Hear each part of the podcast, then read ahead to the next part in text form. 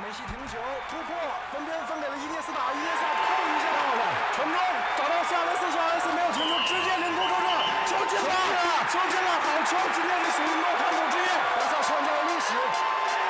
说一说体坛趣味，运动人生，聊一聊亚冠、欧冠、西甲、英超。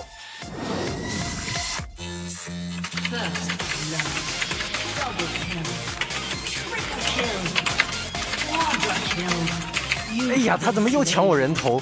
看直播，投硬币，参与刺激游戏互动。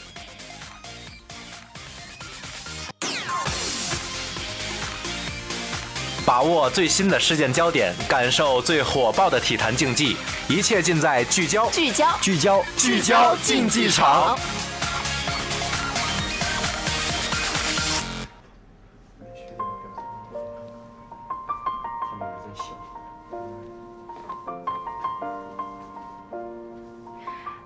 欢迎亲爱的听众朋友们，在每双周五的下午准时收听我们的聚焦竞技场，我是玲玲，我是博宇。这几天呢，武汉确实是阴雨连绵，今天呢也是难得的好天气。这个也是啊，我们南湖跑的最后一天了，给大家一些机会，赶紧去补上自己没有刷完的圈儿啊。是的，没错。那么也希望大家还有自己圈数最后没有刷完的朋友们呢，及时把自己的南湖跑刷完。是的，其实最近呢，走在校园里啊，我们经常可以看到有学长学姐在拍毕业照，嗯，各个院呢也举办了自己的毕业生晚会。其实已经，呃，告示着我们毕业已经悄悄来临了。是的，没错，在毕业晚会上看到自己心爱的学长学姐们向我们展示他们最后的演出、最后的才艺，让我们看到我们优秀的学长学姐他们可爱的一面，同时也让我们怀念他们和我们一起共度过的日子。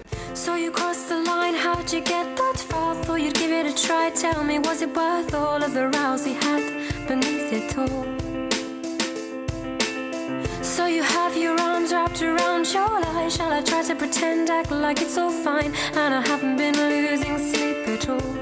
And did you think of me before you fell so far below the line that you drew up for yourself?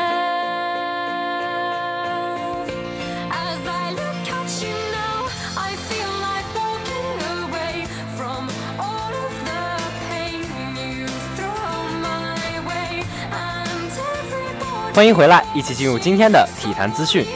本周体坛最重要的赛事无疑是 NBA 总决赛。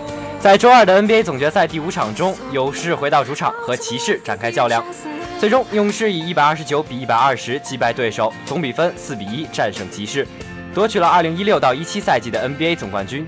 杜兰特在生涯第十个赛季终于收获了生涯首冠，并凭借优秀的表现优秀的表现夺得了总决赛 MVP。下面就让我们来看详细战报。好的，比赛开始。汤普森首先上篮得手，为骑士首开纪录。格林和克莱汤普森相继标中三分，勇士打出一波九比二的攻势，开局建立领先。乐福只打了不到三分钟便遭遇两犯，被换下场。但骑士回敬一波十四比二的攻势，詹皇标中三分后，骑士以十八比十一领先。杰弗森随后在对抗杜兰特中抱摔被判犯规，阿杜的鞋子呢也意外脱落。此后呢，勇士便展开了追分。库里在本节还剩四分四十八秒时上篮得手，勇士将比分追至二十比二十二。但在此期间，汤神和杜兰特也都分别领到了个人的第二次犯规，双方此后形成对峙。在本节最后三分钟里，双方均使用五小阵容在场上对峙。J.R. 史密斯标中三分后，首节战罢，骑士以三十七比三十三领先。次节回来，詹姆斯首先是抢断阿杜的快攻得手，随后呢又隔着杜兰特完成单手劈扣，骑士建立八分领先。然而在此后不久的七分钟里啊，场上风云突变，勇士打出一波二十八比四的疯狂攻势，杜兰特迎着詹皇命中干拔三分，库里抛投打成二加一后也躺在地板上享受着全场的欢呼，勇士建立了十六分的领先。在次节还剩三分零八秒时，欧文在上篮时被大卫韦斯特干扰。当大卫韦斯特抓下篮板抱住球后，欧文仍然不愿意放弃，他上前和韦斯特争抢球，但遭遇后者野蛮推开。特里斯坦汤普森为欧文打抱不平，上前怒推大卫韦斯特，引发冲突。裁判和双方队友上来将两人隔开，因此这次冲冲突造成了特里斯坦汤普森和韦斯特分别领到了一次技术犯规。当库里在本节还剩一分零九秒时两罚全中后，勇士取得了十七分的领先。但此后 G.R. 史密斯状态神勇，他标中两记三分，包括本节结束前的超远三分命中。骑士在四十秒里打出了一波八比二，半场结束时，骑士以六十比七十一落后。下半场一边再战，克拉汤普森命中两记三分，勇士一度建立十三分的领先。但是 J.R. 后标中三分，詹姆斯和欧文也相继得手，骑士打出一波十一比三，将比将比分追至了七十七比八十二。此后，骑士凭借着韧性一直咬住比分，双方身体对抗极其激烈。本节结束前还剩十八秒，J.R. 迎着防守标中三分，至此他的三分球已经五投五中。第三节结束，骑士以九十三比九十八落后。末节开始，詹姆斯进攻得分，将分差缩小到了三分。但杜兰特随后开始发挥，带领勇士打出了一波十比三，将比分改写成一百零八比九十八。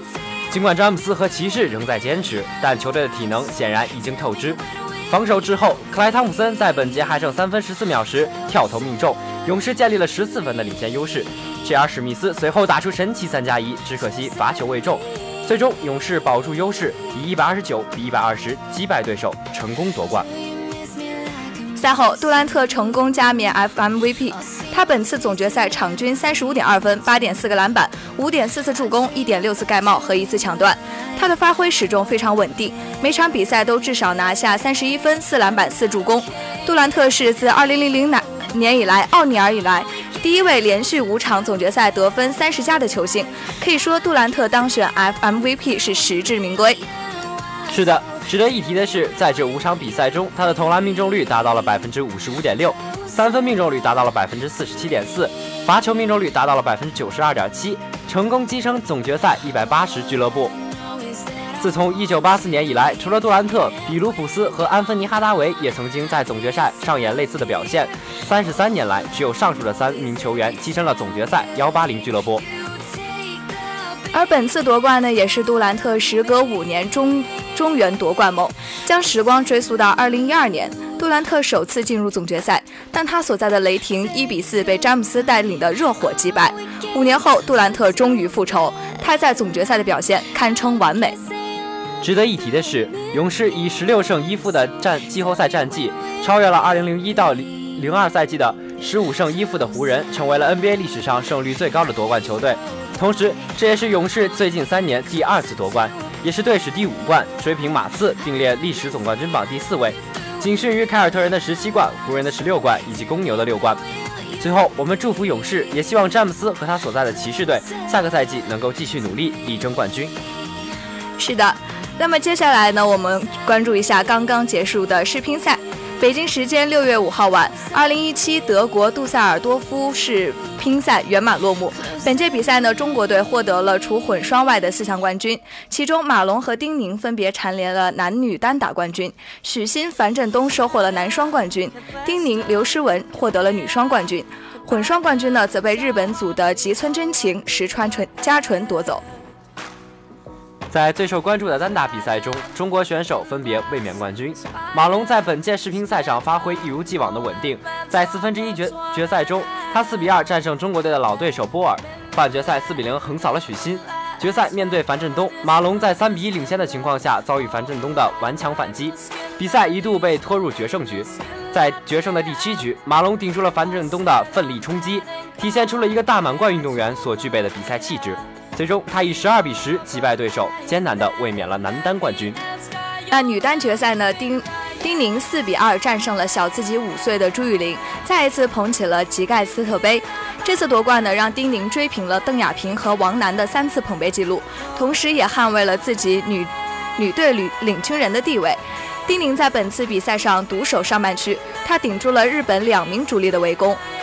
四分之一决赛对阵石川佳纯，半决赛对阵平野美宇，丁宁以两个四比一完顺利的完成任务，尤其是复仇平野美宇的一战，丁宁打得酣畅淋漓。亚锦赛风光无限的平野毫无招架之力，丁宁用实力告向世界宣告，中国乒乓球队仍仍然是世界最强。尽管本次世乒赛中国队依然牢牢地把握优势，但日本队的实力依然有目共睹。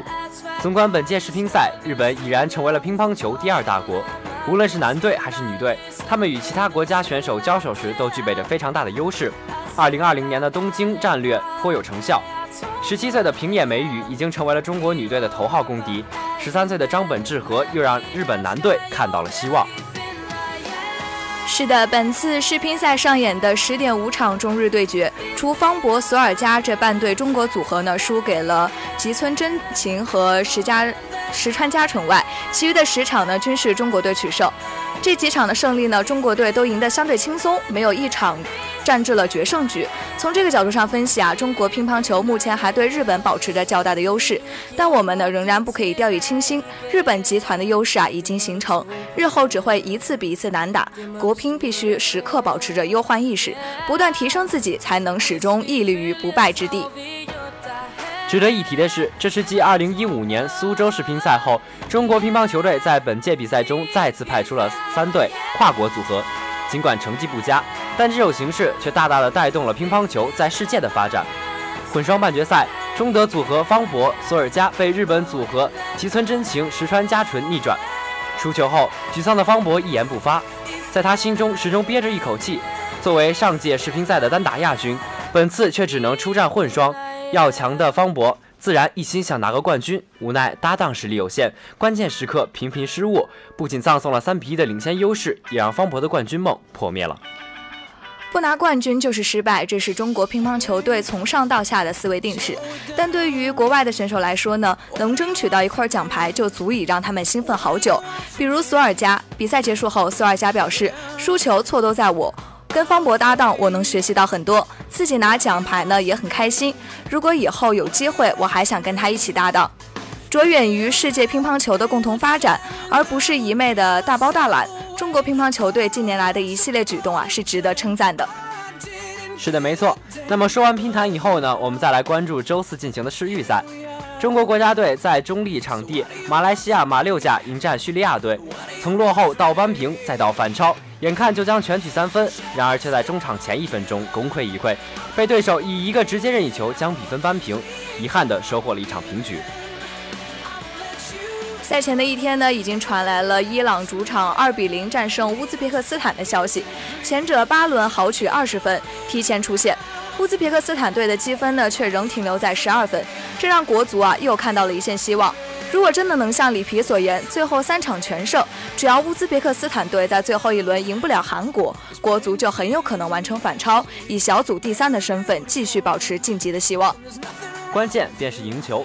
对于国足来说，平局没有任何意义。里皮自然也摆出了一副强攻的姿态，在与菲律宾队热身时，梅开二度的邓文涵受到了重用，被排入了首发阵容。叙利亚方面则保持了一周前与日本队热身时的阵容。该场比赛中，他们战平了对手。国足从一开始啊就发起了攻势，但却在第十一分钟就过早的失分。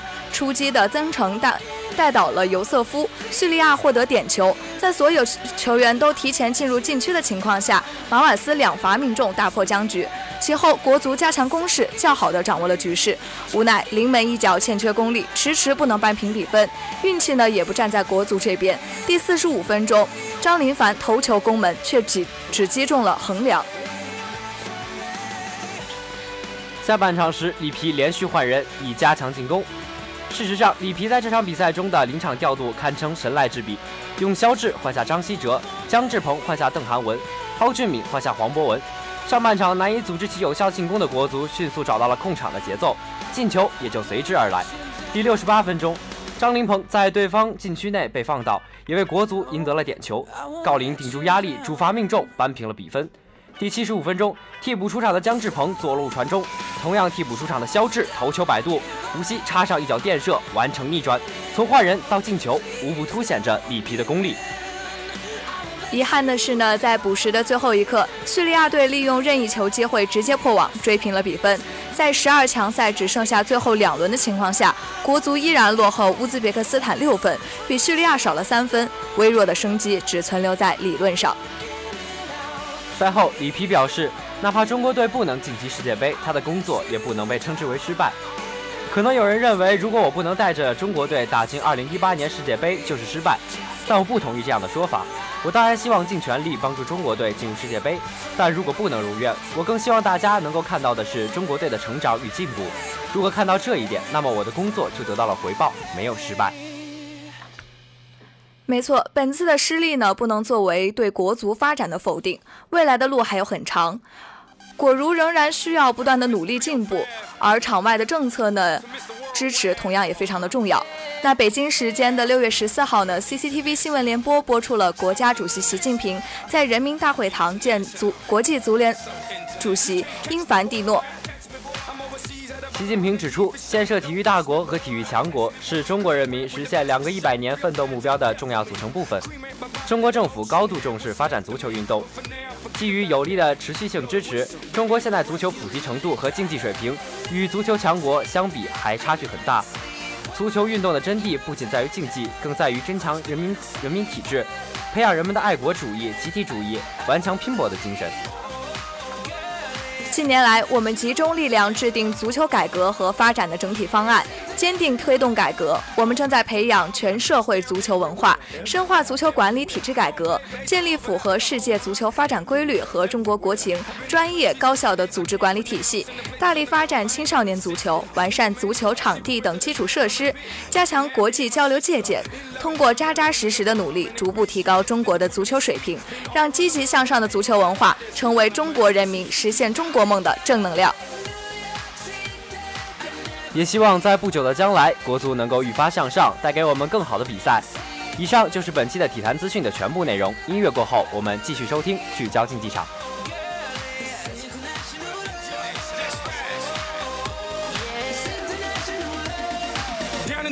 They looking for visas. I ain't talking credit cards if you know what I mean. Here in Cuba, la cosa está dura, but the women get down if you know what I mean. In Colombia, the women got everything done, but they're some of the most beautiful women I've ever seen. In Brazil, they freaky with big old booties and they thongs, blue, yellow, and green. In LA, tengo la mexicana. In New York, tengo la boricua. Besito para todas las mujeres en Venezuela. Y en Miami, tengo cualquiera.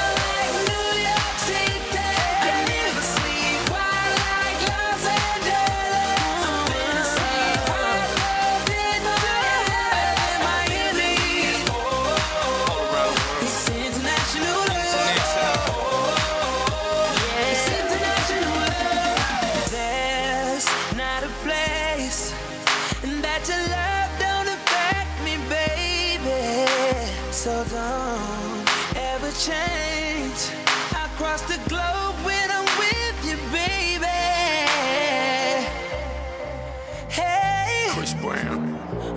This for the women worldwide. Let's ride. 一段音乐过后，欢迎回到聚焦竞技场。其实这期节目呢，也是我们本学期的最后一期节目了。往期中呢，我们在全景给大家介绍了很多种不同的运动，比如说滑冰呀，还有乒乓球啊之类的。对，但是我们更多介绍的呢，还是我们的三大球类，即足球、排球和篮球。我记得我们曾经好像做过关于足球、排球的节目，那么今天我们的主题必须就是篮球了。而且呢，NBA 的总决赛刚刚结束了，大家呢都还在热烈讨论今年的比赛。是的，没错。我去听力教室的时候呢，还发现很多同学在一边刷计时的同同时呢，还一边看比赛，足以见得热爱篮球的同学是非常多的。虽然作为一个球迷，我也能够理解他们的心情，但还是要提醒各位同学，临近期末考试，还是要好好的利用资源，认真的练习听力。对，嗯，而且呢，就是我们要把这个资源让给一些没有听完听力的同学来学习嘛。嗯，博宇，我一直都是你，我一直都知道你是一个老球迷。那今天呢，我想采访你一下，在就是在比赛中你喜欢哪支球队，还有哪个球员呢？其实我也是非常关注今年的 NBA 总决赛，因为我一直是骑士队的粉丝，因为我一直特别特别喜欢勒布朗詹姆斯，所以看到勇士夺冠呢，心里还是多多少少有一点感伤的。嗯，说来就是很多观众都喜欢一些国外的球队，呃，你觉得是因为什么原因？我觉得可能他们的比赛更加精彩，战术也更加的有流程，有他们自己的想法，而且他们的对抗呢也可能更加的激烈，而且出于他们身体素质和我们的不同，呃，欧美人他们的身体素质往往要高优于我们亚洲人的身体素质。那今天我就和你一起来说说我们的中国男篮吧。那么下面呢，我们就来给大家来讲一讲我们中国的男子篮球队。我们中国的男子篮球队呢，始建于1917年，1936年加入了国际篮联。由于政治原因呢，1958年男篮的代表退出。自1978年参加世界男子锦标赛以来，一直是亚洲球队在历届世锦赛中最好名次的获得者。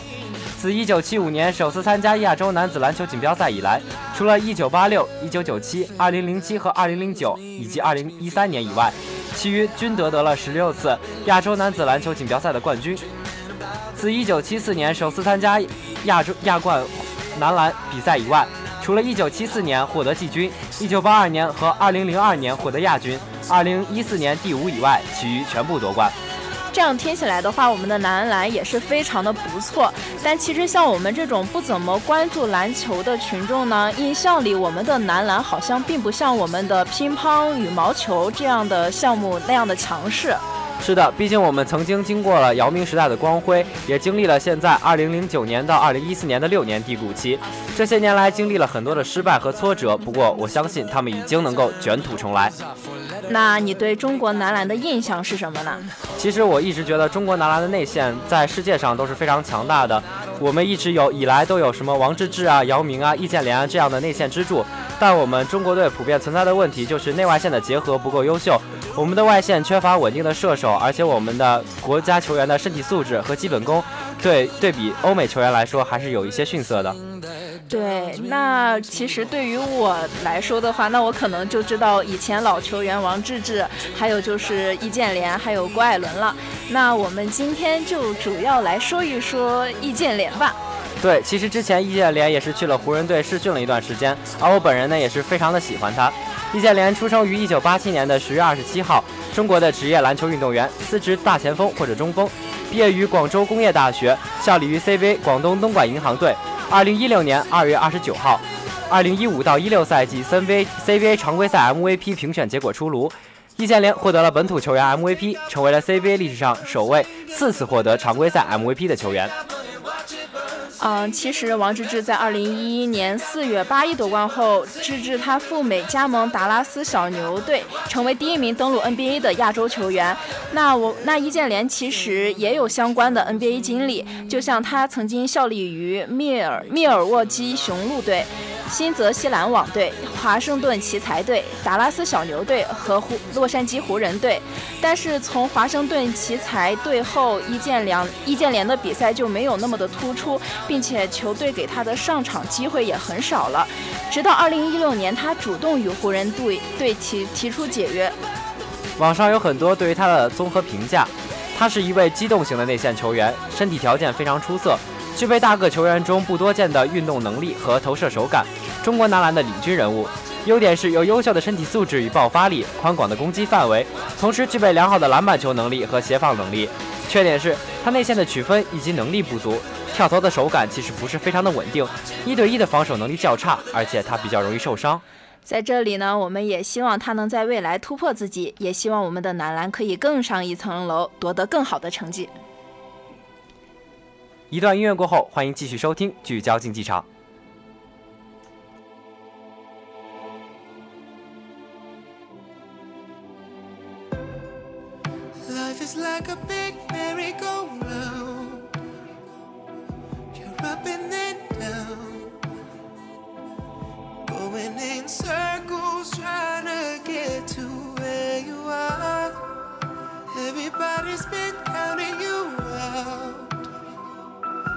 Where are they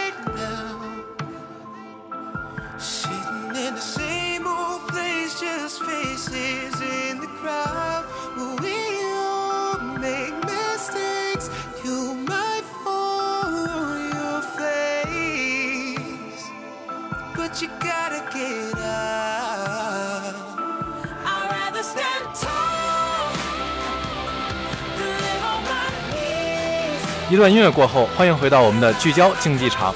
前几天 NBA 总决赛也是落下了帷幕。那么盛达，你觉得季后赛中谁是表现最好的球员呢？我觉得当然是获得 NBA 总决赛最有价值球员的杜兰特了。最后的决赛，杜兰特三分球七投五中，五记三分，也平了杜兰特的 NBA 季后赛单场三分命中命中的记录。确实是当之无愧的 NBA 总决赛最有价值球员。仅仅一年不到的时间，人们对于杜兰特的看法就已经改变了。杜兰特带领着去年没能夺冠的勇士卷土重来，最终战胜了骑士，拿到了自己的人生第一个总冠军。杜兰特在总决赛中的表现可以说是无可挑剔，他宛如一个死神，将骑士的生命力一点一点的带走。我们回想一下去年北京时间二零一六年七月四号晚，凯文杜兰特在直播中宣布加盟金州勇士队，离开了他奋斗七年的俄克拉荷马。随之而来的，随之而来的便是无数的谩骂声。对于杜兰特这样的决定，很多球迷表示不能理解。他们说杜兰特是去抱大腿了，他们说杜兰特打不过勇士就加盟勇士，对于自己那么没有信心吗？当然了，还有一大群心疼威少的球迷。在雷霆球迷的心中，杜兰特在2014年获得常规赛 MVP 时，那个感人肺腑的获奖感言似乎还停留在耳边。他说：“鹅城是他的家。”鹅城球迷接受不了他们的当家球星去到别的球队，尤其是刚刚打败他们的金州勇士，于是他们开始焚烧杜兰特的球衣，各大商场也把他的球衣以一美元的价格低价出售。他们开始各种极端的行为，在我看来，其实都是可以理解的。在俄克拉荷马这样的小城市，杜兰特对于这座城市的意义远不止一位 NBA 球星这么简单。二零一七年对杜兰特来说是最艰难的一年。无论杜兰特在勇士常规赛打出什么样的表现，人们总会为他道喝彩。尤其是在他第一次以勇士权的身份回到俄克拉荷马时，只要杜兰特接球，全场的嘘声就会响起。杜兰特一次又一次的进球，全场三十四分的表现让威少的准三双失去星光。勇士在俄城带走了一场胜利，但是在现场依然有球迷高举“杜兰特回来吧”的标语。而在季后赛中呢，杜兰特的表现不温不火，其中还因为伤病缺席了部分场次的比赛。勇士没有什么悬念的打进了总决赛。此时，人们对于杜兰特似乎期待已经大于谩骂了。经过了一个赛季，似乎杜兰特出走时给俄城球迷带来的伤害也在慢慢的淡去，正如人们对他的谩骂声一样。到了总决赛，依然是熟悉的骑士对战勇士。杜兰特时隔五年重返总决赛，对手依然是詹姆斯。杜兰特在这次比赛当之后，也成为了联盟自两千年的奥尼尔之后的第一位在总决赛连续五场比赛都至少得到三十分的球员。他也成为了自埃尔金·贝勒、里克·巴里、迈克尔·乔丹和奥尼尔、奥尼奥尼尔后首位在一次总决赛的前五场比赛均至少得到三十分的球员。对于现在的杜兰特，人们似乎只剩下了赞美。对于他两千一六年夏天做出的决定，也没有人再会去质疑了。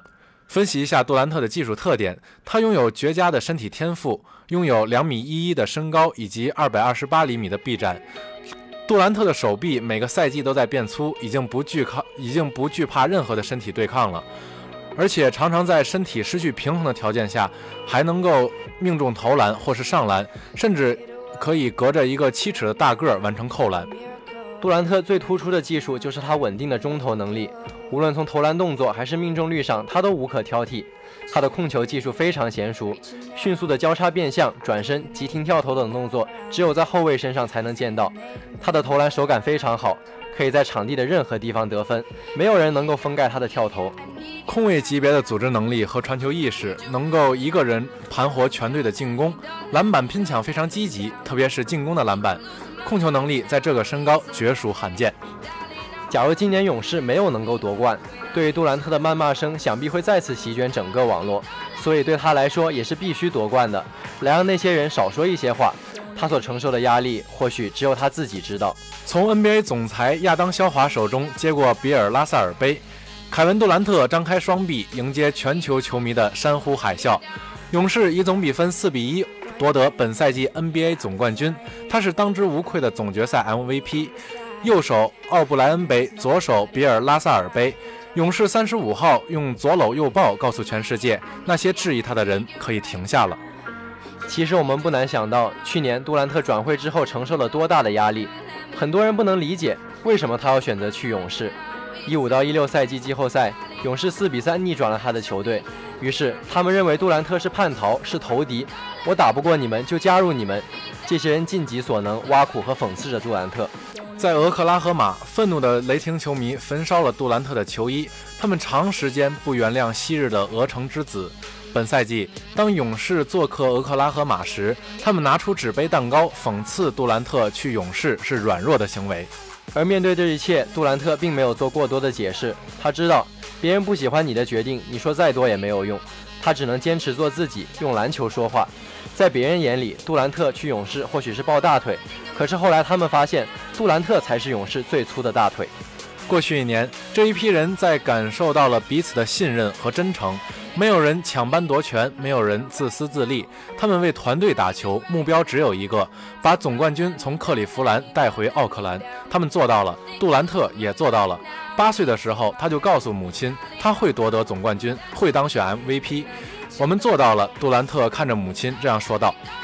这边本赛季的总决赛刚刚落幕，那边关于下赛季总决赛的讨论便开始了。杜兰特和勇士依旧被看好，而詹姆斯和骑士卷土重来的可能性也很高。超级巨星以及超级球队之间的超级对决将会是未来几年 NBA 的趋势。不管怎么样，恭喜2017年 NBA 总冠军勇士队，恭喜2017年 NBA 总决赛 MVP 杜兰特。同样，骑士队做的也非常好，感谢两支球队为我们奉献的精彩比赛。那么今天呢，也是我们聚焦竞技场的最后一期节目了。感谢大家对聚焦的支持和关注，我们也会不断提升自己的业务水平，为大家为大家带来更精彩的节目。风里雨里，聚焦等你，我们下学期再会。